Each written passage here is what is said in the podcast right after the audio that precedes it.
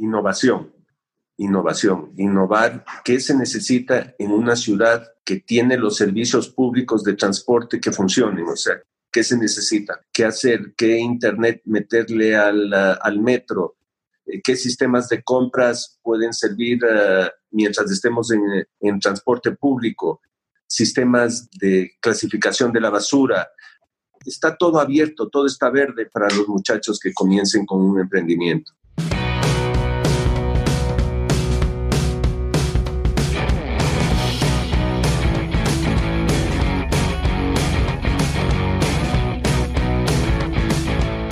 Hola, ¿cómo estás? Te doy la bienvenida al podcast Mentalización para Emprendedores, donde juntos nos preparamos para despertar la conciencia. Yo soy Eric Seguel, soy parte de un grupo secreto de innovadores del que tal vez nunca has escuchado hablar. No buscamos empleo, lo creamos. De hecho, planeamos nuestro destino y lo ejecutamos. Mira, existen cosas que sabemos que cambian la vida de las personas. Emprendemos diferente. Descubrimos nuestro talento y luego lo convertimos en negocio. Así fluimos. Trabajamos inteligente luchamos en contra de nuestro propio ego y contra el tiempo. Utilizamos un sistema probado para generar ganancias reales y luego lo automatizamos en el Internet. Somos personas con visión de cambiar el futuro cumpliendo nuestros sueños. Sí, somos emprendedores como tú y estamos hackeando el sistema.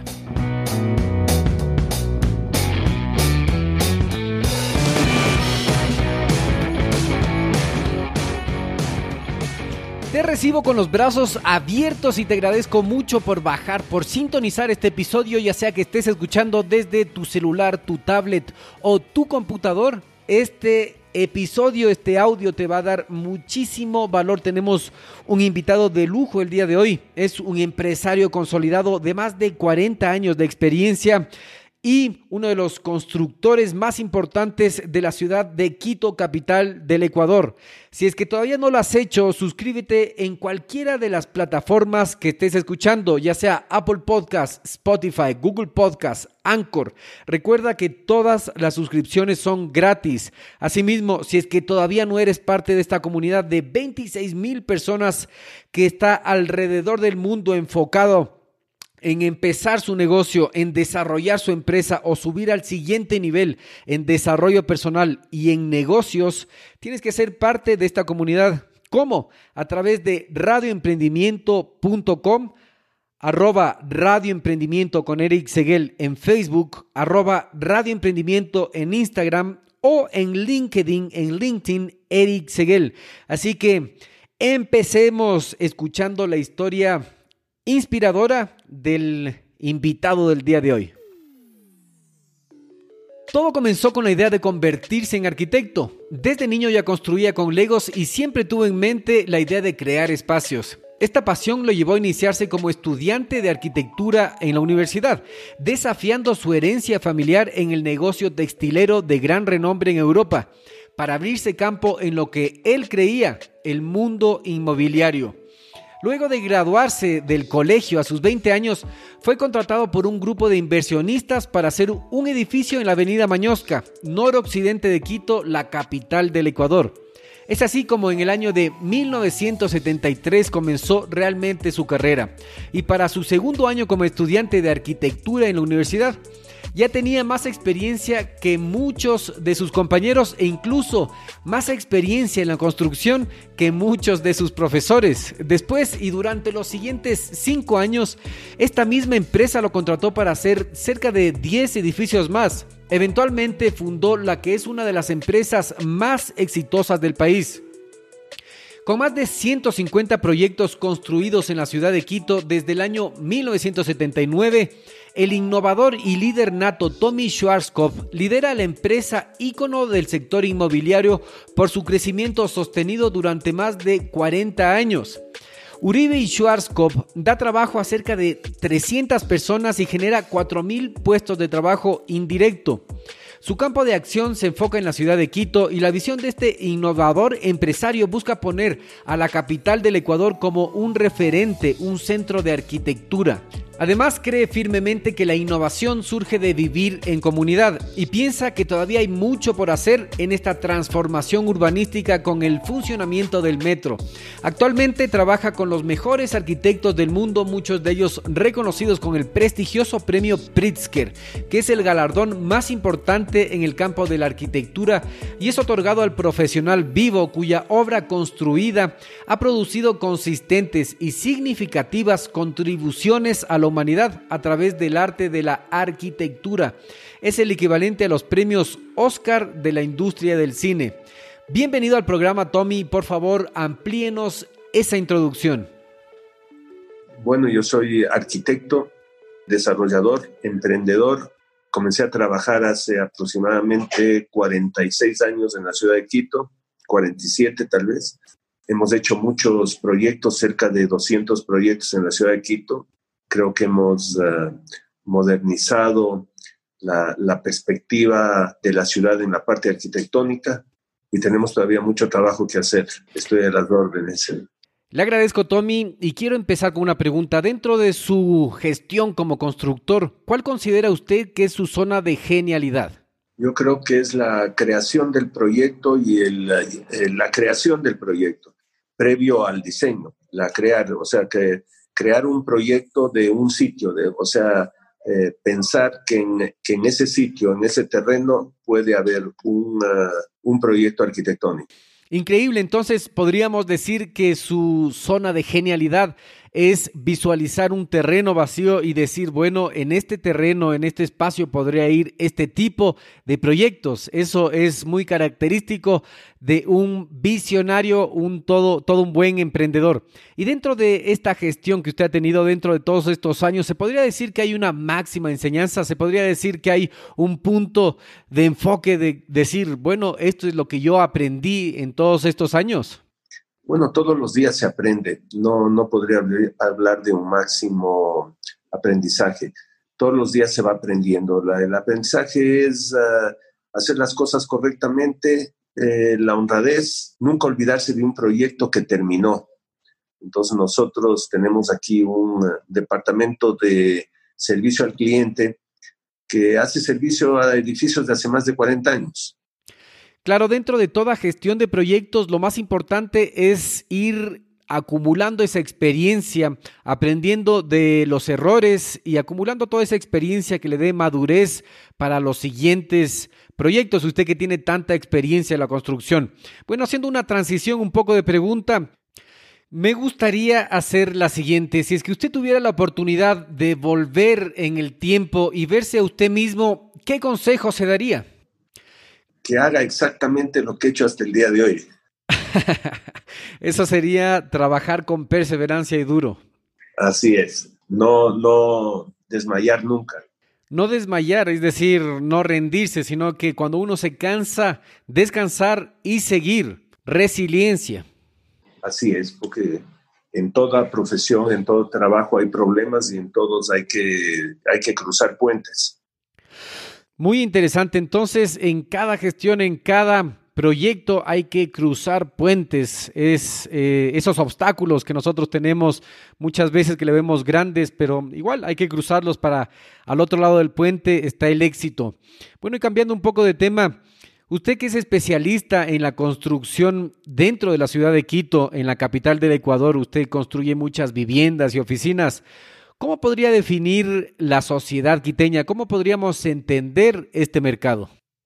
Es, difícil, la sociedad quiteña se, se, compone de muchos estratos, no solamente socioeconómicos, o sea, mucha migración. Eh, solamente en Quito tenemos casi un millón de inmigrantes que han venido de Venezuela, de Colombia, de Cuba. Entonces, muy, muy difícil hacer un análisis de la sociedad quiteña. Entonces es muy difícil entender el mercado quiteño como en cualquier capital. Hay migración tanto interna de las provincias, internas de los ecuatorianos mismos de otras partes, de otras ciudades, como migración eh, internacional. La gente viene y va. Así es, o sea, fuera de la migración de fuera del país tenemos la migración interna. Entonces, eh, claro, hace 50 años yo le podía hablar, hablar de una sociedad quiteña, pero hoy día es una sociedad tan mixta que es muy difícil de definir. Bueno, entonces entiendo que en todas las ciudades del mundo, en todas las capitales, hay migración interna y externa y eso ha cambiado mucho las sociedades, es decir, que está en constante cambio y más en las capitales. Y tomando en cuenta ese punto de vista, un mercado tan cambiante, ¿cómo hace una empresa como la suya eh, para perseverar dentro de este tipo de mercados tan cambiantes? Bueno, hemos ido cambiando con el mercado, pero eh, empresas como la nuestra hay en Quito, hay en todas las ciudades de Latinoamérica que están creciendo. Eh, un gran ejemplo es Santiago de Chile, Sao Paulo, eh, Bogotá, que tiene un crecimiento también vertiginoso. Quito ha crecido, ha crecido rápidamente, o sea, es ahora la ciudad más poblada del Ecuador, la que mayores construcciones tiene. No somos la única empresa, que hay varias empresas de, de nuestro nivel que, hemos, que han venido trabajando con nosotros y muchas veces en conjunto porque eh, no tenemos una competencia una competencia agresiva, sino que tenemos una competencia amigable y nos conversamos y, y como dicen, no nos pisamos las mangueras entre bomberos. Qué bien. Me parece muy bien que entre bomberos no se pisen las mangueras. Eso quiere decir que hay una competencia mucho más colaborativa para el bien común, a lo contrario de lo que uno podría pensar. Bueno, y haciendo la transición hacia la próxima pregunta, ¿qué es lo que opina usted de la, del futuro de la ciudad de Quito con el funcionamiento del metro? Yo creo que va a cambiar. Quito va a ser otra ciudad con el metro. Eh, las centralidades van a cambiar. Las costumbres y la cultura de la ciudad va a cambiar es increíble, el metro va a obligar a la población a caminar, porque van a poder llegar cercanos a los lugares donde van y aquí en Quito no se caminaba y eso va a ser muy bueno porque vamos a, eh, la alcaldía va a tener que mejorar las veredas, los parques eh, alrededor del metro y la, y la parte inmobiliaria alrededor de las estaciones del metro va a tener un crecimiento vertiginoso. Un crecimiento vertiginoso y me parece muy interesante desde el punto de vista de creación de negocios porque siempre los crecimientos de las ciudades crean mucho movimiento en la economía, entonces me parece muy motivante lo que usted me dice. Ahora, yo estudiando su filosofía, le escuché decir que eh, la, la innovación viene de vivir en comunidad. Desde ese punto de vista, y tomando en cuenta que va a haber nuevas centralidades, que la ciudad está creciendo, que hay nuevas formas de vida, incluso eh, las construcciones están teniendo unas áreas comunales y unas áreas sociales mucho más amplias. Hay, por ejemplo, guarderías, piscinas, gimnasios. ¿Cuál es su visión del coworking para la ciudad? Bueno, nuestro, nuestro grupo es eh, dueño en parte de Impacto entonces nosotros creemos mucho en el coworking y en todos los, en todos los edificios que hacemos nosotros hacemos varias salas de sesiones. Inclusive tenemos un edificio nuevo que se llama One, donde tenemos un auditorio, no es un edificio de oficinas, es un edificio de departamentos, y tenemos un auditorio que es para más de 60 personas. Esto hace que la, la persona que viva ahí tenga las facilidades para hacer coworking dentro de su propia vivienda y pueda dar sus eh, conferencias si es que las tiene que dar en el mismo sitio de su vivienda. Entonces, como visión de futuro, ¿usted ve para su empresa, para la sociedad quiteña, que estas relaciones laborales y formas de trabajo pueden cambiar? Es decir, que la gente va a poder trabajar desde su casa, trabajos remotos y este tipo de relaciones. Yo creo que sí, eso va a pasar con el tiempo. Lo que sí va a pasar es que la ciudad va a ser eh, más limpia, menos automóviles, más fácil transportarse en, eh, en, el sistema público. Yo soy partidario de que se vaya prohibiendo el uso de automóviles en, el centro de la ciudad. Soy partidario que se limite ya lo, los sistemas de, de parqueos en condominios y, que, y también soy partidario de que en las estaciones del metro se cree grandes edificios de parqueo. Grandes edificios de parqueo, es decir, que un cambio total en la movilidad de la ciudad. Más área verde, más veredas, más boulevards. Muy interesante y desde su punto de vista, ¿dónde debería estar el enfoque de todas las personas que quieren empezar un negocio, de todos los emprendedores, de todos los empresarios? ¿Dónde está la oportunidad de negocio? Innovación, innovación, innovar. ¿Qué se necesita en una ciudad que tiene los servicios públicos de transporte que funcionen? O sea, ¿qué se necesita? ¿Cómo, qué hacer? ¿Qué internet meterle al, al metro? Eh, qué sistemas de compras pueden servir uh, mientras estemos en, en, transporte público, sistemas de clasificación de la basura, todo, hay, eh, está todo abierto, todo está verde para, para los muchachos que comiencen con un emprendimiento. Qué interesante y qué motivador escuchar ese mensaje, porque entonces a todas las personas, a todos los empresarios, y emprendedores que están queriendo iniciar sus negocios, hay una oportunidad inmensa en todo este desarrollo de la ciudad. Tommy, usted que ha prosperado con su empresa, que tiene esta historia tan consolidada empresarial, desde el emprendimiento, desde los proyectos, la sociedad y ahora con un gobierno corporativo, ¿cuál cree usted que es la clave empresarial? ¿Qué consejo le daría a todos esos empresarios que le están escuchando? Hay, que ceder posiciones y em, tecnificar, o sea, eh, cada departamento manejado por un técnico y aceptar los estudios técnicos de los diferentes departamentos para crear un solo proyecto. Ya no es eh, la empresa donde uno solo pensaba, diseñaba y planificaba. Es una empresa donde cada departamento eh, tiene su autonomía y se unen los departamentos para crear el proyecto.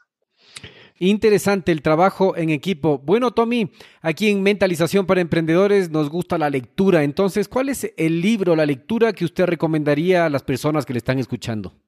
Todos los libros de arquitectura. Leerle a Richard Mayer, leerle a Jean Nouvel, eh, me parece interesantísimo leerla eh, y estudiar los últimos proyectos de Jack Engels, la innovación que él crea él es el rey de la innovación, tanto en arquitectura, leerle a Philip Stark sus, ah, eh, sus nuevos eh, diseños. Él está diseñando la estación espacial para la NASA que sale en el 2021. Eh, está diseñando aviones, está diseñando herramientas de cirugía. Entonces yo pienso que esas son lecturas importantes para el día de hoy. Qué interesantes esas recomendaciones, muchas gracias. Bueno, y haciendo la transición hacia la siguiente pregunta, tuvimos recién un sismo aquí en Quito, entonces yo quiero saber cuál es su visión acerca de las ciudades creciendo hacia arriba, los edificios con más pisos, como cualquier otra ciudad que se va modernizando, va creciendo hacia arriba. ¿Qué, ¿Cuál es su visión acerca de eso? Eh, me, parece, me parece que eso es lo que va a pasar. Tenemos que crecer en altura eh, ser más responsables en los cálculos estructurales. Justamente hace dos semanas estuvo aquí René Lagos dando una conferencia sobre sismología. Hay nuevos, eh, nuevos sistemas, no para evitar sismos, pero para lograr que los edificios eh, sean seguros en el momento de un sismo. Porque para mí un edificio antisísmico es el edificio que le permite salir con vida del mismo. Claro, muy de acuerdo con esa visión, muy de acuerdo con que el edificio antisísmico tiene que ser el que permita salir con vida a la persona que vive en ese edificio o que está en ese edificio. Bueno, la siguiente pregunta es, ¿cuál es el proyecto más importante en el que está trabajando actualmente? Todos. Tenemos 10 proyectos andando y todos son tan importantes, desde un proyecto de cinco casitas hasta un proyecto de 400 departamentos. Claro, muy buena respuesta porque en una empresa tan consolidada como es Uribe y Schwarzkopf, todos los proyectos son importantes, como usted dice, desde el conjunto de casas hasta los 400 departamentos que pueda tener un proyecto. Y haciendo un poco el cambio de tema, em, ¿tienen ustedes un programa para la gente interesada en la inversión en bienes raíces? Claro que sí, tenemos eh, en todas las oficinas nuestras, hay eh, gente preparada tanto en inversión en, eh, en, papeles inmobiliarios como es BRIC y, en, y ayuda en, a jóvenes para que puedan invertir a largo plazo en bienes raíces. Muy bien, ¿y nos podría decir, por favor, a qué tipo de bienes raíces corresponden esta clase de inversiones? En este momento yo le diría que en vivienda y oficinas, en eso. Increíble. Entonces, en este punto quisiera preguntarle cuál es el mensaje más importante, cuál es el mensaje que le quiere dejar a la audiencia que le estaba escuchando. Innovación, ese es el mensaje, innovación. El mundo necesita innovación y ideas. Ese es el mensaje. No nos quedemos atrás, innovemos. Entonces el mensaje queda muy claro. La respuesta de dónde tiene que estar tu enfoque, eh, dónde está la oportunidad de negocios, es en la innovación. No solo ofrezcas bienes y servicios, sino que pon el plus, pon lo nuevo, pon la innovación. Tommy, muchísimas gracias por haber sido parte de Mentalización para Emprendedores. Muchas gracias. Estoy a las órdenes. Excelente y de muy alta calidad la conversación que hemos tenido con el señor Tommy Schwarzkopf. Estoy muy feliz por haber tenido esta entrevista y a ti que estás escuchando, muchísimas gracias. Y si es que has recibido algún aporte desde este episodio, te pido por favor que califiques el programa y compartas con tu mamá, con tu papá, con tu abuelito, tu compañero, con tu enamorada, con cualquier persona que creas que necesite este contenido, por favor comparte, porque de esa manera vas a hacer que esta fuente libre de conocimiento llegue a todas partes. Asimismo, no te olvides de suscribirte en todos nuestros canales iTunes, Spotify, Google Podcast, porque es gratis, totalmente gratis. Puedes suscribirte a cualquiera de nuestras redes radioemprendimiento.com y prepárate para despertar.